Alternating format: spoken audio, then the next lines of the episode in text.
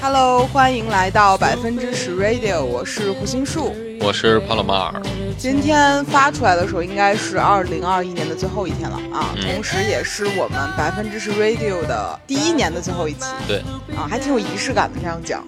嗯，所以今天我们其实很想去算一个年终总结吧，来聊一聊就是百分之十 radio 的一年。首先，我想先问问潘老师啊，因为其实你之前也从来没有做过这种呃语音类的内容，第一回是去年吧，去年嗯被朋友有邀请过去他们的电台，啊、a w e s o m e 是吧？对对但是就是没有自己做一次试一下，然后你的感觉是怎么样呢？就这一整年， 还挺奇怪的吧？怎么叫挺奇怪的呢？就是没有想到能做一年，嗯嗯、也没有想到就是嗯，有一些还做的挺好的，我觉着，嗯，你、你指的好是就是我自己还挺喜欢的几期，嗯、比如呢？比如上一期，嗯，对，比如说说名字，因为可能有些朋友也不一定是每一期都会听嘛。上一期是开放关系让我变得词境了，我记得是这个，嗯嗯对，还有好多和阿仁一起录的，嗯。都我觉得都会挺让你回忆的。和朋友在一起聊天的时候，我觉得挺放松的吧。还有一开始那个九九六那期和阿仁聊的，我也觉得挺好的。嗯，嗯，还有吗？还有吗？剩下的其实我自己印象也不是很多了，但是你会形容它很奇怪，就是我没有想到我能坚持那么久，那是我逼着你干。变化嘛。我觉得我自己感受就是从第一期到现在，我更愿意去分享了。 嗯，就是我一开始挺挺害怕去聊聊事情的，你为啥会害怕呢？最开始，就是我觉着，我也在有一期就是聊自卑的时候，我说过我会对自己的声音觉得非常奇怪，嗯嗯，而且我也觉着，比如会有一些口癖啊，或者其他问题啊，我都会觉着啊、大家会不会不喜欢这个形式？嗯，对，而且帕老师是一个非常在乎别人看法的人， 他会每一期的，就是评论都会去看一看，他会去自省。比如说，有的时候大家会觉得这个地方是不是帕老师表示的不是很尊重，他自己就会去反省、啊，我是不是哪句话说的不是很尊重，或者是语气上的表达上有问题？对，他会很敏感的对于自己的一些表达上面变得就一直都很谨小慎微，这样嗯，反而是我可能就更随便一些是，啊。我我其实能够理解你刚才说，就没有想到这一年会把这个内容做下来。其实百分之十 Radio 不是我第一个播客节目，在几年前我我跟南哥其实一起做过一个新树电台，嗯它其实当时是一个以聊电影为主，顺带着去展开一些爱情思路的一些东西。在这次做播客之前，我以为那个得更了半年一年的吧，然后回头看了一下，可能就十期内容，就很短暂。嗯然后今年其实已经做了四十多期，四十八期内容了，这是第嗯四十九期。对然后我就觉得，嗯、原来上一次我以为做了很久的内容，只有很短暂的一瞬就过去了。而是当时我没有坚持下来的原因是，那个时候我认为聊爱情这个事儿，因为自己那会儿根本没想明白，所以聊这个事儿的时候，我可能比听众更痛苦。嗯啊，人就那会儿就觉得自己可能表达这个事儿上是有一些畸形的。然后我今年本来打算做百分之十 radio 的原因是，我发现好像视频媒介在很多时候会过度的暴露一些东西。比如说表达者的表情，然后表达者的一些面部状态和他的肢体动作，可能都会给屏幕就观看这个视频的人一些信息和内容。嗯，但是有的时候这些东西不一定是有意义的，对，我反而想消减一些这部分的东西，只把重点放在人的这个语音表达上，以及他的一些语气上。嗯对，所以其实想做一些减法。对我以前是觉得文字是最好的一种呈现方式，嗯它给了人一些想象空间。但是我发现，就是互联网的迭代会让人对纯粹的文字感到枯燥，而且也会对于阅读逐渐产生一些障碍。很多人嗯是这样。是这样的，然后其实到一五一六年的时候，很多内容就变成了图文形式的结合，就你在看文字的时候植入一些图片，一方面是能让你更就是生动的理解文字内容，另外一方面就是能够呃分割开你的这个表达。让大家阅读者轻松一些。再后来，其实非常快速的跳到了短视频的时代之后，我发现很多人反而退回到了播客这个事情上，就选择用另外一种方式来陪伴自己。就不是同的媒介能够带给大家的东西是截然不同的。在今年，我比较大的一个感慨就是，我之前 认为我们的播客是没有人听的，或者就是呃，很少有人会听我们这么没有营养的播客内容。但是我其实在，呃今年年底的时候，不是有很多包括网易云啊、小宇宙啊会出一个那种呃年终总结，对对对，嗯很多人的播放列表里面，我看到最多的一个人是播放了我们的播客九十次收听，然后我觉得挺挺震惊的。嗯，是我我从来没有想过会有人喜欢听我们的内容。哎，这样说好像也挺自轻自贱的啊，对你，就那大你做这干嘛呢？就就是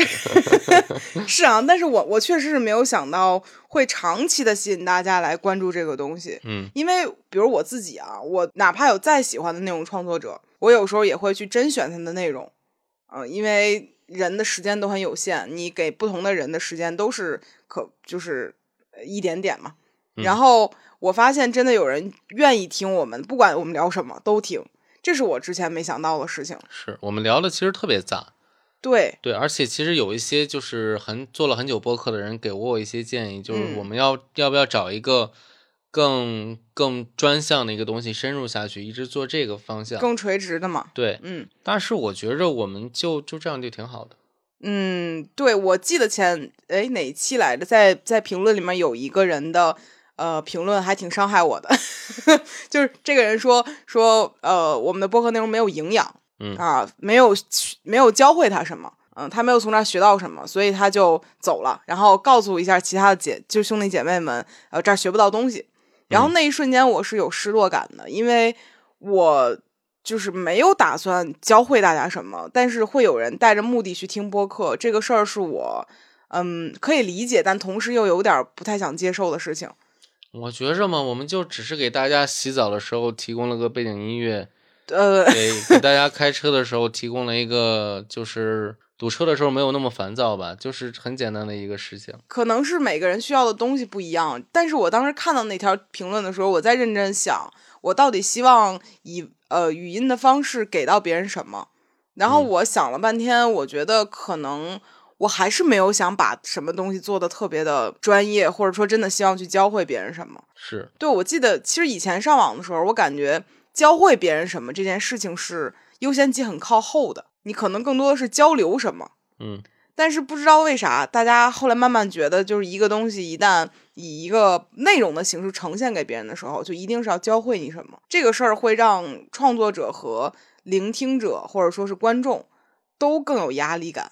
嗯，嗯，能够听到这一期的朋友呢，其实大家大可放心，我们可能明年仍然不会成为一个能教会别人东西的人，但是是我们希望能够以更多生活的方方面面去呃呈现一些东西。嗯，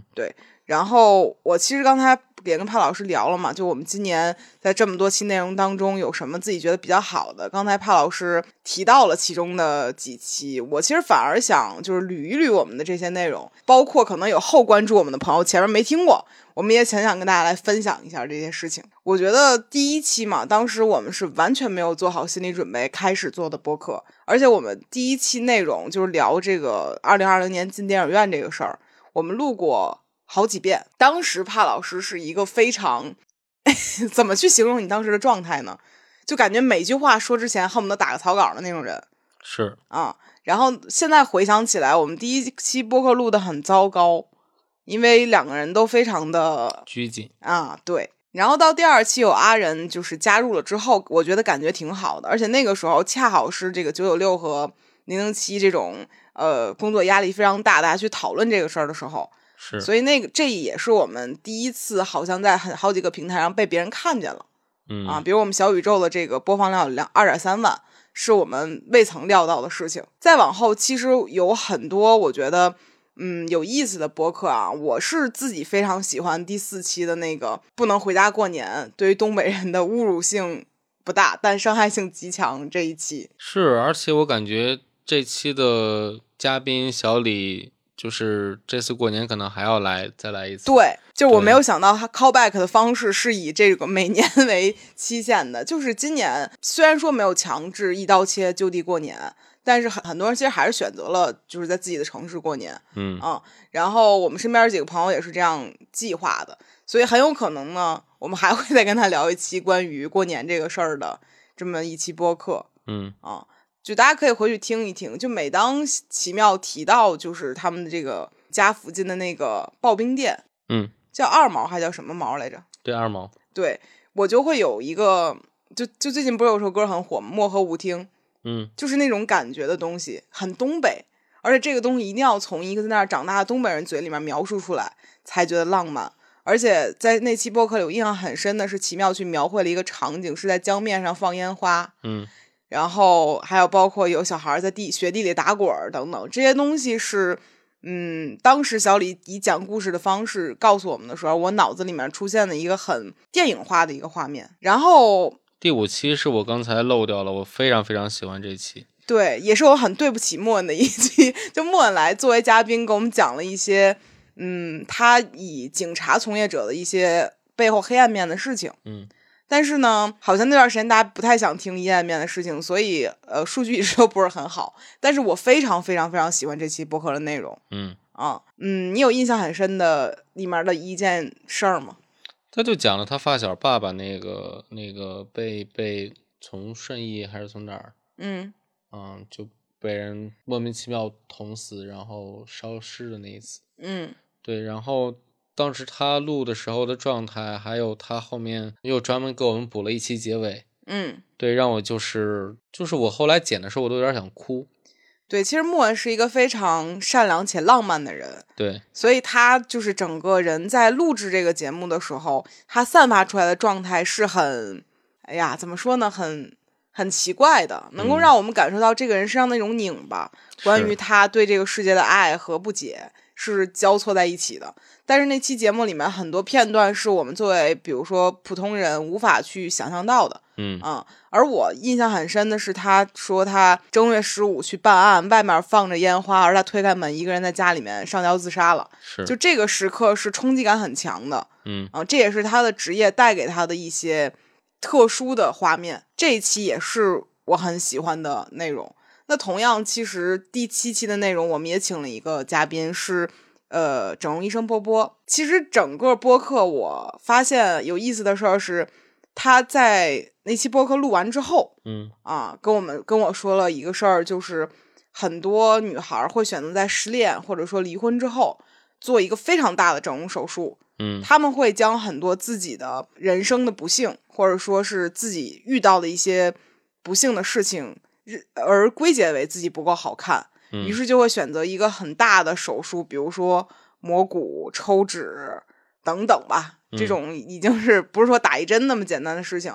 来所谓的带引号的拯救自己。是，然后那个是虽然没有录进播客里面，但当时是给我很震撼的一件事情嗯啊！就大家为什么要用这种方式来惩罚自己呢？但是很多人都会这样，而且他的勇气一定是在他最痛苦的时候才会去获得的。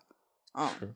然后我是这个其实也是职业故事嘛，就是我们未曾料到的事情啊。然后再往后，我们呃，我个人比较喜就是觉得有意思的呢，就是也算第九期也算吧。就当时我们身边有一个朋友在爱情中执迷不悟，然嗯后我跟帕老师有点儿忍不了 了，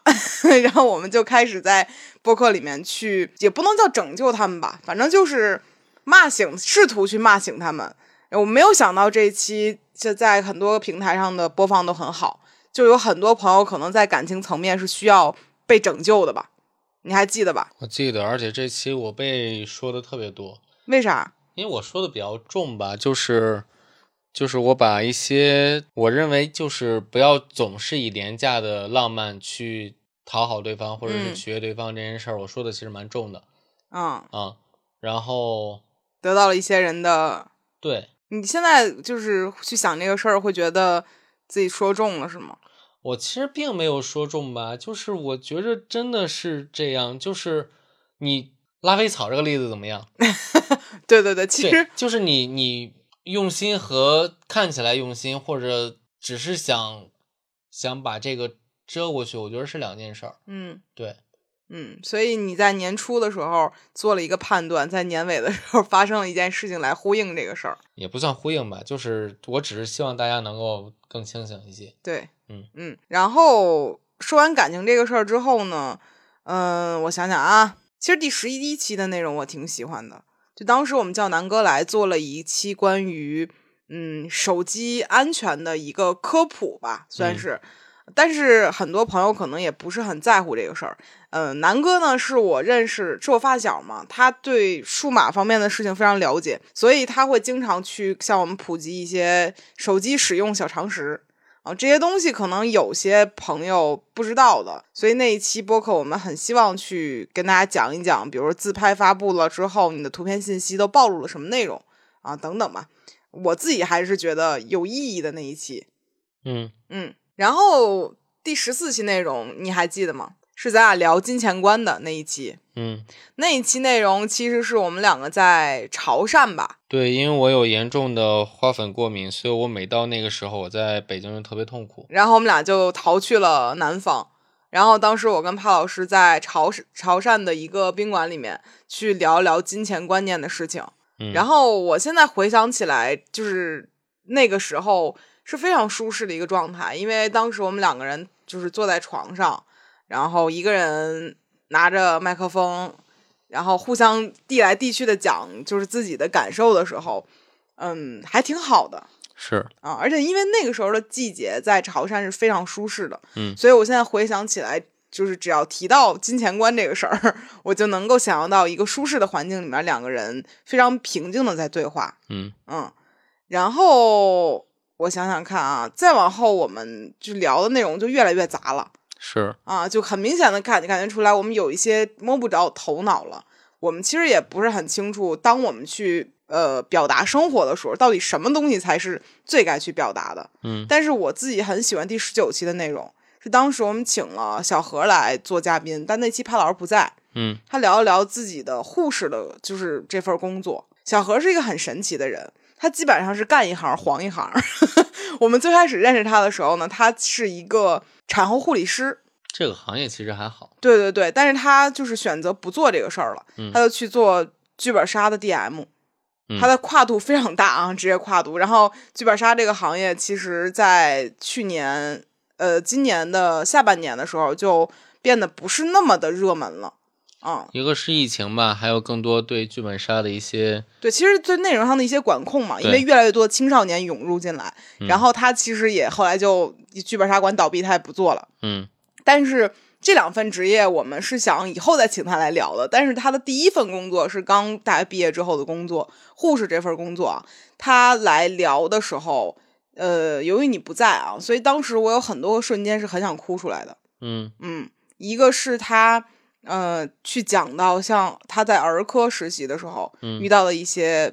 不该那么坚强的小孩子，嗯啊，再包括他呃在那个 ICU 病房会认识了一些老人等等，甚至我觉得很有意思的一句话就是他跟老人说啊、呃，老人跟他说说你换到哪个病房，我就跟着你去哪个病房，就嗯等等这些东西都也是他的职业故事。对我现在回想起来，在很多我们聊的博客内容里面，我自己感兴趣的都不是咱俩去探讨的部分，嗯而是我们请了第三位嘉宾来跟我们一起去展露他人生片段的时候。是，我觉得哦咱俩分享的东西有点太太固定了，就是我们太知道就对方的认知了，或者是对，或者还有一种可能，就是因为我们两个人的东西碰撞，平时已经碰撞很多了，是你再在电台里再碰撞一次，咱俩反而觉得有点古怪，嗯嗯。但是，嗯，再往下捋啊，就是第二十六期，二十六期是这个呃偶像失格饭圈 PUA 的事情。当时我们请了七姐来聊了聊她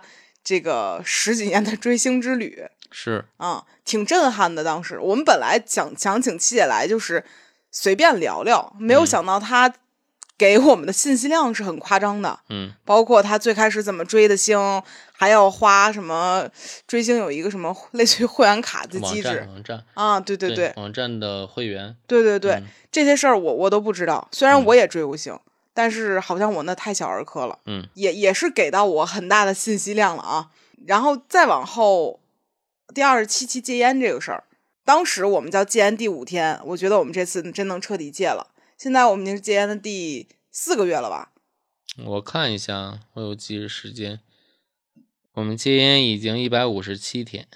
对，已经半年，呃，没有半年， 好多个月过去了，五个月了，快对，啊，嗯，基本上可以说是完完全全成功了。嗯，这期我觉着就还可以推荐给我们周围很多朋友，因为我们有个朋友也因为戒烟了， 对他戒烟了，然后他现在在戒糖。就是我我觉得这一期在录的时候，我当时没有觉得它会是一个有指导性质的东西，嗯但现在可能我们可以负责任的说，我们录戒烟的这一期是奏效的，是，起码到现在为止，我们基本上已经淡忘了自己曾经抽过烟这件事情了。嗯啊，而且已经开始厌恶别人在我面前抽烟了。是的，嗯，对，所以其实转变在一年当中发生的还挺快的，是，也是很多事儿还挺多的。然后再往后，我自己就比较喜欢第三十期的内容，是当时我们跟瑞姐一起聊的关于做家务的这个事情。嗯我基本上是在今年的时候才体会到带引号的贤惠这件事情的魅力。虽然我很不喜欢这个词儿的含义，就给人一种女性生来要去成为一个持家或者说是爱打扫卫生的、爱做饭的这样一个形象。我不是这个意思，而是我感受到，好像当我处于这个家，就是房间之内，我有事情做了，而且我开始享受，比如说做家务啊，呃，让一个东西变得整洁啊，这样的一个状态里面嗯，啊，我开始理解了。所以在这期录播课的时候，瑞姐说的很多点是能够让我达到颅内高潮的。嗯啊，很很难以想象啊，哪怕在去年我都很难以想象。嗯所以这期播客我很喜欢的原因是一方面，瑞姐也是在这个播客里面给了我们挺多惊喜的；另外一方面就是我开始意识到自己感兴趣的东西发生变化了。嗯嗯，然后是第三十一期吧，其实也挺有意思的，因为那是心里有数这个工作室成立以来唯一一个零零后交流的一些东西，虽然很多时候我觉得是有一些断层的，但是它仍然存在一些碰撞的价值。嗯接下来第三十二期是任姐走之前的去留学之前的最后一期播客了。然后你就一直在哭。我也没有一直吧， 就是我在过程中，我突然聊着聊着，嗯， 就开始开始了一些哭泣的片段，嗯很有意思。就是，嗯，我本来以为任姐出国留学这个事儿啊，嗯，我会在送她走的时候爆哭一场。结果我在坐去机场送她的时候，我非但一滴眼泪都没有掉，我同们还很为他开心。对，对，然后我就会发现，我可能去解读未来某个状态的时候是存在误区的。嗯就我一直认为离别或者分别会是一个绝对痛苦的事情。但是你当真的把他送上飞机的时候，你会感觉到他终于完成了自己多年来的一个心愿。对，就是对这种感受是很复杂的。嗯就是在一个事情发生之前，你预想它的时候，你自己会怎么怎么样，往往和它真实发生的时候是截然不同的而。且他爸妈都在旁边，他爸妈都没哭，咱俩哭啥？ 嗯，就我以为我会哭，嗯，对我我会发现我真实的状态和预设的不一样。 呃，你的大部分眼泪都留在了这期播客里面。确实是，对，对我我，所以我是觉得，或许我是一个过度依赖于幻想的人，有嗯点时候没有必要了，确实，你会把一些痛苦就是提早享受完，对，提提早经历完，享受这个词儿用的不合适啊，嗯啊，然后我就想到了第三十六期《鱿鱼游戏》这个事儿嗯啊，《鱿鱼游戏》是今年巨火、爆火，火到在那一瞬间让我自己都有点觉得难以理解的一部剧，是然后那个时候我们在录之前想想了想，要不要拿这个录一期播客呢？然后一搜，已经无数个播客录过了，嗯但是我们当时也没有更好的选题，于是就聊了这个事儿啊。其实也没有什么可展开的吧，只是我们没有想到会一部剧这么快的推到这么大的一个热点上嗯啊。然后是第四十期讨论羞耻这个事情，嗯嗯，我很喜欢这期内容，这因为是我突然间很想表达的一件事情，嗯，而这件事情刚好发生在嗯错别字的这个事情上，发嗯生了一个错别字儿之后，然后我们就去聊了这期播客，讲了讲我的错别字羞耻。其嗯实刚好在今天，嗯，我发的一个内容里面也出现了错别字。当然，这个错别字不是由我们造成的，这是对客户确认的版本。但是我今天的感受就还好，嗯是你猜为什么？我觉得还好。因为它不是你造成的，对，然后而且也不是我们公司任何人造成 的。所以我可能会有一种逃避心理，就是如果这个东西不是由我负全责，我嗯就可以逃避责任。但是观众其实以为你负全责。确实，但是好像对我来讲，我自己能够从心理上饶过我自己这一关。嗯，嗯，我现在回想起来，当时录那期博客播客的状态，自己大脑有些充血，我觉得那期播客你录的时候就有一个在放松这个的过程，就是你到后期其实对这个错别字不是那么在乎了。是的，对是的，所以很有意思的一个事儿就是录播课这件事情，竟然是在为我做一些自我心理疏导。呃，我觉着有用的就是，我觉得这期，比如说在在四十三期里面，我觉得我挺明显的，就是我是一个在发泄情绪的一个过程。嗯，嗯，你是说就是就是上饶打狗那个事情？对，我觉得找了一个播客这个平台的很好的一个优点就是我我可以发泄一些我的情绪，嗯这个情绪可能我用文字表达出来，或者用视频表达出来都不是那么的方便。嗯嗯，然后播客可以让我就比较舒适的表达出来自己的愤怒或者自己的不解。明白。对，嗯，我我理解啊。嗯，那包括第四十五期嘛，咱们两个聊了聊吵架这件事情。对，然后昨晚我们又吵了一次，然后我们照样没有按照这个这个卧室对谈的方式，就是说都很会说，做就不是那么回事儿了。呃，我尝试，我有在吵架的最后尝试，就是引导我和你去讨论我们吵架的开头，嗯，发现其实是有点用的。我们争取在二零二二年找到更会吵架的人来帮我们梳理一下，到底人在对亲密关系对当中该如何吵架嗯啊、然后就是到基本上到四十八期了嘛，嗯就是关于开放关系这个事情。嗯，首先我认为春生愿意来我们的播客聊聊开放关系这个事儿就非常了不起。对，而且我觉着敢于聊这个话题也非常了不起。对，虽然说评论里有很多人站在对立面，然后也有一些人站在一个观众的视角，嗯、啊、基本上就没有人站在亲历者的这个视角去看待这个事情。但是我仍然认为这个事情是有参考价值的。是，做了很多年的情感博主了，我也是。然后我会发现，嗯，每一个人在感情这个事情上需要的东西是截然不同的。是，嗯，很多关注我的人基本上和我的想法是相似的，不然人家也不会关注我。所以我基本上能够理解很多向我去表达他们就是情感问题的人。比如嗯说，我时常会收到的问题都是类似于说我们怎么怎么结束了，我不舍，其实是站在一个相对被动的角色上面。对，对，但是在一段开放关系里面，它的主动和被动是很模糊的，它是两个人的一种动态平衡的事情。是，所以我是觉得，可能我们呃很难理解这种状态，但是它存在一定是有它存在的意义。对，而且我我觉着好多人说这个就是一个 PUA 啊，或者自我的 PUA 啊，但是我觉得当我见到春生这个人，他他的出现在状我态面前的时候，他的状态让我感觉到他比大多数我觉得他需要这样的关系，是因为怎么说呢？他并不适合一对一的关系。他其实自己也说了，对对我觉得这可能不存在一方向另一方 PUA，而是他们双方都呃享受这样的一个状态对啊。但是我觉得，当旁观者去给其他人的感情下定论的时候，有的时候会显得有一点点草率。嗯嗯嗯，捋了捋我们今年四十八期的内容啊，我自己的感觉是，很多时候我们的跳跃性是我们自己都未曾料到的， 就是我们是录这一期的时候，没有想到下一期就跳到那头去了。嗯啊，中间还要跳过很多我们觉得基本上是等于在凑期数的内容，我们都不好意思拿出来跟大家聊。是，有时候我们确实是每周要去想一下，就是当天晚上要该录这个了，对就是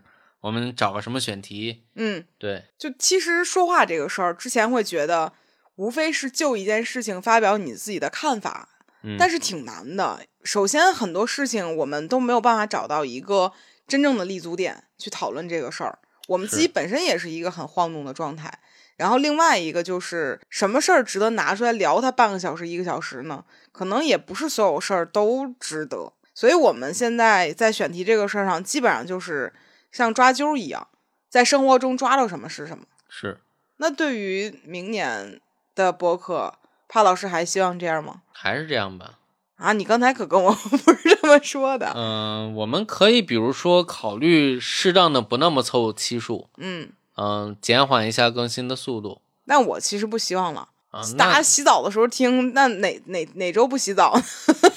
是吧？都得洗呀、那得每天录了。 也也也不用啊。就是我其实对于二零二二年的想法是，我想听到更多人去说话，就是嗯还是更多身边朋友，或者说，嗯，甚至不太熟的人都可以。嗯就是我我我通过录播客这个事儿，我发现当我和一个人去交流了一个小时左右的时间之后，我会对这个人产生一些远超于平时，比如说打个招呼啊，或者说怎么怎么样这样的一个萍水相逢的感觉。最明显的还是春生这个例子吧。，对，因为春生之前啊我大概认识他三年了。嗯，我对也是，但是我基本上没有机会和他进行深入对话，我没有办法见到这个人在跟我聊天的时候他思考的表情。嗯我们原来见面大概就是在酒吧里喝一杯，嗯，然后没有其他什么交流了。对，所以我觉得和一个不是特别熟的朋友去聊播客是非常有意思的一件事情。是的，嗯，这个事儿其实我在当时我们去上海做客 Awesome 的那个 Radio 的时候也会有这个感觉。嗯，我们其实本来跟阿茂也不熟，只是因为我们捡了了一个猫，，对，然后在一一个多小时，当然不止一个多小时了，那会儿快三个小时了，好像。对。聊完之后，我发现我和这个人已经是铁磁了， 就这种感觉，嗯就是好像你把自己所有东西都暴露给对方看，对方也暴露他自己东西给你的时候，你会觉得在这个过程中是非常礼貌的一件事情。是的，啊、所以我我反而期待在二零二二年和一些就是半熟不熟的朋友进行一些交流。嗯，同时，我觉得职业这个事情是很有意思的事儿。其实我们在二零年的时候做了几期职业体验，嗯后来发现职业体验很难体验的部分就是很多工作它没有办法让你今天 上岗，明天就下岗这样一个快速熟练的工种。一个是这个吧，二是我们很难找到一些工作，我们不通过官方渠道去对，去去联系他们，然后通过官方渠道你会有很多限制对是有对非常非常多的限制的。对，所以我我就觉得可能我们自己去体验，不如让当事人来聊一聊，说一说。我们可以偷摸找个某个工作的人来聊聊什么视频不能说的事儿。对，就是变个声啊，或者说只要不露脸就还好嘛。听着，我们要请特别那个什么的人来，没有啦， 我们连天才捕手都请来了，是吧？天才捕手当时请猛哥和呃克林过来聊一聊他们自己的采访到那些故事之后，我会发现，嗯，记录这个事儿给这个这些特殊的职业一个平台也挺有意思的。是啊当然，咱找不到他们那些杀人放火的事儿了。嗯我们找一些相对更人间冷暖情的这些东西。嗯嗯，想听听这些故事。是，除此之外，我觉得，嗯、在亲密关系当中的一些探讨，也是大家比较感兴趣的事情。嗯，嗯，但是我们可能除了在咱俩纯感受层面，需要给到一些知识的东西。嗯，我最近在看那个《贪婪多巴胺》那本书的时候，我发现好像有一些东西是有原因的，但嗯我们自己是未曾料到的。可能大家也需要我们作为一个收集器，去稍微帮大家了解一下这个东西的来源是什么，这样可能才能在感情当中，呃，不那么糊涂一些。听起来我们好像有点营养。嗯，但愿吧。 说归这么说，做不一定那么做啊。嗯，就大家听听也就过去了。如果到时候做的不好，大家就当这事儿没发生过。谁年初没点规划呢？ 对呀、 对呀、是啊，都规划规划嘛。嗯还有吗？没啥。没啥了。嗯啊，我其实很享受的内容，一个是像，呃，今天这样我们去聊一个事情，探讨探讨；另外一个就是听别人讲故事，这是我最喜欢干的两个事儿了。嗯啊，而且有的时候我提的问题非常的愚蠢，但是我非常的好奇。嗯，最后，帕老师总结总结自己在百分之十 Radio 的表现吧，作为一个唯一的男主播。我就一捧哏的，那来年想不想主导一下话题内容啊？不想为啥？就想当一捧哏的。想当于于谦儿老师的后备军，您猜怎么着？就这样吧。那您给说说。嗯 我我觉得啊，嗯、能听到此刻的朋友，应该也是早该洗完了的朋友，嗯啊，或者说是车已经开到目的地的朋友。我很好奇大家在什么情况下会收听我们的播客。虽然说我们给了已经预设的两个情况啊，嗯以及大家希望我们在二零二二年去聊哪些内容。嗯啊，不用很细，因为太细的我们不一定做得到， 我们就是听听。我想知道大家对我们的认知是什么样子的。是，嗯，因为我们一直自诩为一个非常放松、没有任何说教意义的一个博客，然后我们的主页确实也非常的有跳跃性，但是我跟帕老师确实是乐在其中，把剩下的把舞台交给大家吧。好，本期的播客呢，就是我们在二零二一年的年末最后一天为百分之十 Radio 做的一个年度总结。确实总结了，毕竟我们把我们所有的这个节目列表里出来的内容都捋了捋，也把我们两个人这个呃自己自认为的呃一些感悟也都说了说。是啊，很开心能够在播客这个呃媒介方式上和大家走过一整年。希望呢，二零二二年还能够跟大家做好朋友吧。嗯啊，有事儿没事儿听听我们，我们争取给大家加点营养，但也不会太多，毕竟大家平时吃的也挺好的，就是营养加太多了也容易顶。好了，本期的播客就到这里啦，祝大家新年快乐，新年快乐，拜拜。拜拜。